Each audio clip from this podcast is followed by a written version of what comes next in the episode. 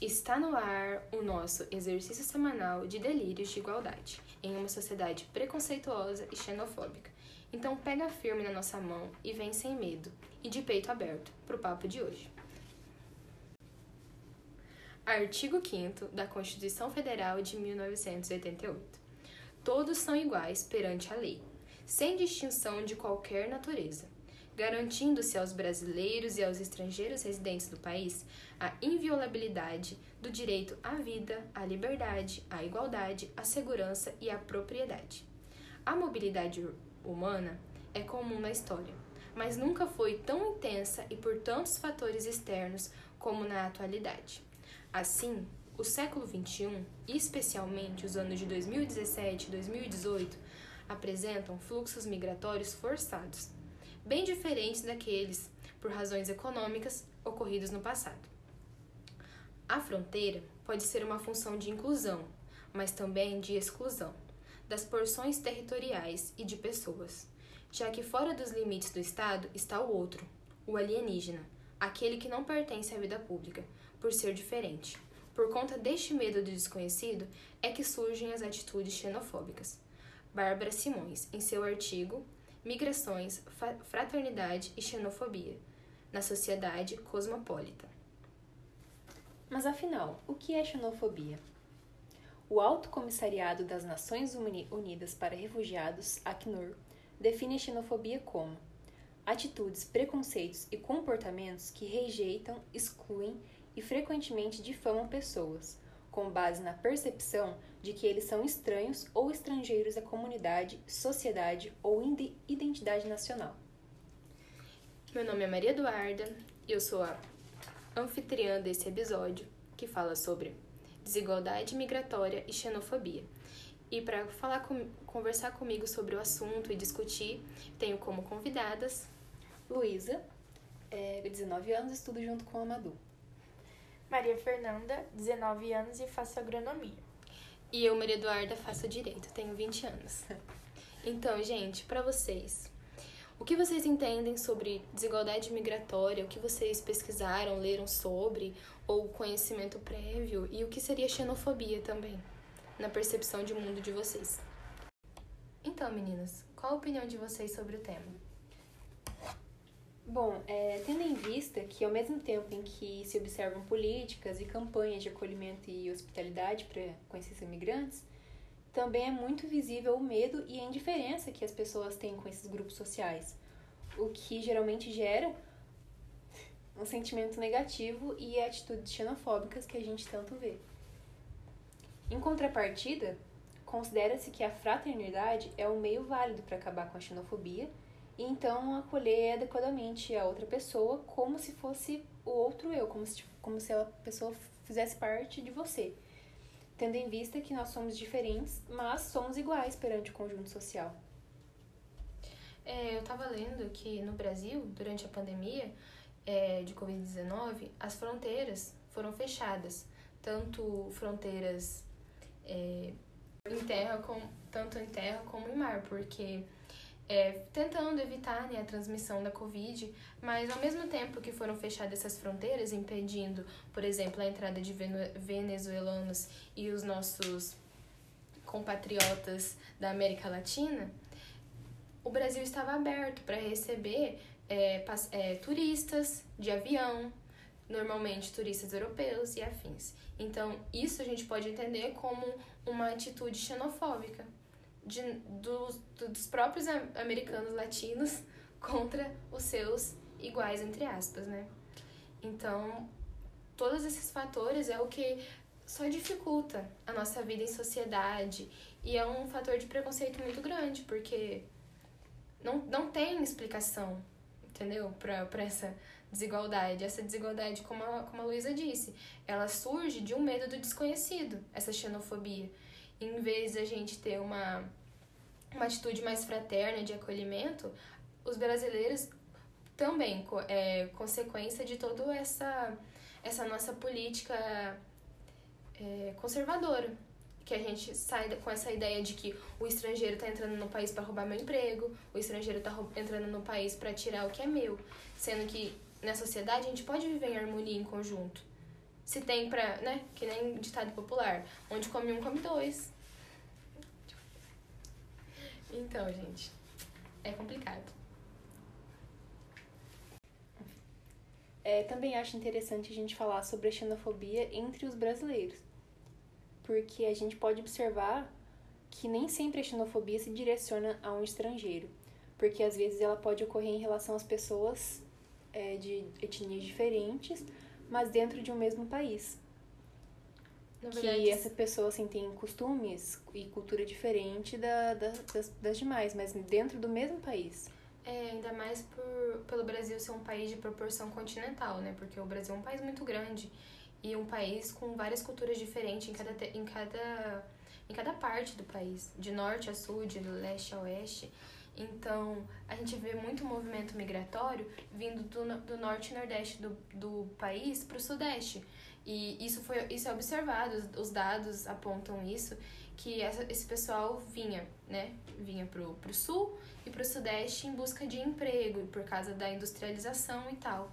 E ao mesmo tempo que o pessoal do sul, eh, sudeste centro-oeste subia para pro norte, nordeste, em busca da expansão agrícola. Então, a gente vê muito esse esse essa migração dentro do país, o que gera muita desigualdade, infelizmente. Muito preconceito, né?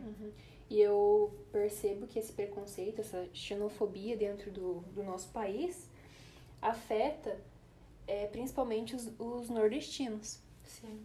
É, porque muitas vezes eles estão estereotipados, é chamado de cabeças chatas, né? Os cearenses. Ou preguiçosos. É, os baianos são taxados de preguiçosos. E igual é, nesse, te nesse tempo atrás, aí, um pouco antes da pandemia, teve aquele surto de que o Sul queria se desmembrar do, do resto do, do Brasil para virar um país separado. Aquele movimento separatista, né? Porque o Sul, muitas vezes, né, as pessoas que moram no Sul têm esse, esse sentimento de superioridade em relação às pessoas que moram no norte do país. Que é muito errôneo, né? Se a gente pensar assim. Porque quando a gente separa a outra pessoa da gente, isso, isso é um fator de desigualdade, de diferença, que tudo, a gente vive em sociedade, um precisa do outro. É uma cadeia de produção, de, de influência, de tudo. Então, se, se a gente tem uma atitude assim, ninguém, ninguém chega em lugar nenhum sozinho. Sim. A gente precisa do outro.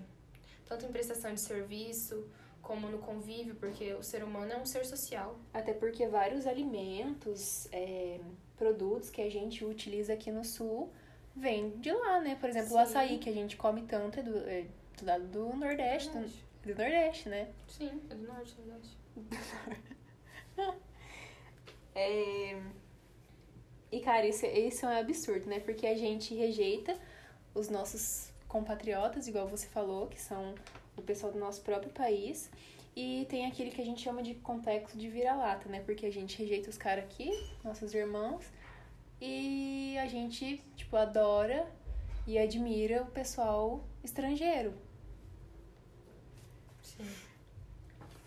E também a gente tem muita imigração, né? De brasileiros indo para outros países para tentar é, con- conseguir a vida, entre aspas, né? Porque justamente por o Brasil ser um país tão desigual, as pessoas procuram os procuram melhorar sua sua condição social em outro país. Tudo isso é um reflexo da xenofobia, tudo. E os nordestinos sofrem o preconceito aqui no sul, no sudeste, mas o que é do, de brasileiros viajando para curtir férias e, e aproveitar da cultura nordestina, é, nessa hora eles não veem o que é o Nordeste, o que é a cultura em si, Sim. que é feita para ser admirada e não rejeitada. Sim. Um, um fator que deveria ser citado que a maioria dos migrantes que vêm ao Brasil são haitianos, venezuelanos, é, mongoleses. Eu sei que tem haitianos e venezuelanos que eles migram para o Brasil para tentar fugir da, das guerras que tem dentro dos países dele. A migração não é porque a pessoa quer sair do seu país, quer sair da sua casa. A maioria é porque é um refugiado político ou algo É do igual tipo. da Venezuela que aconteceu.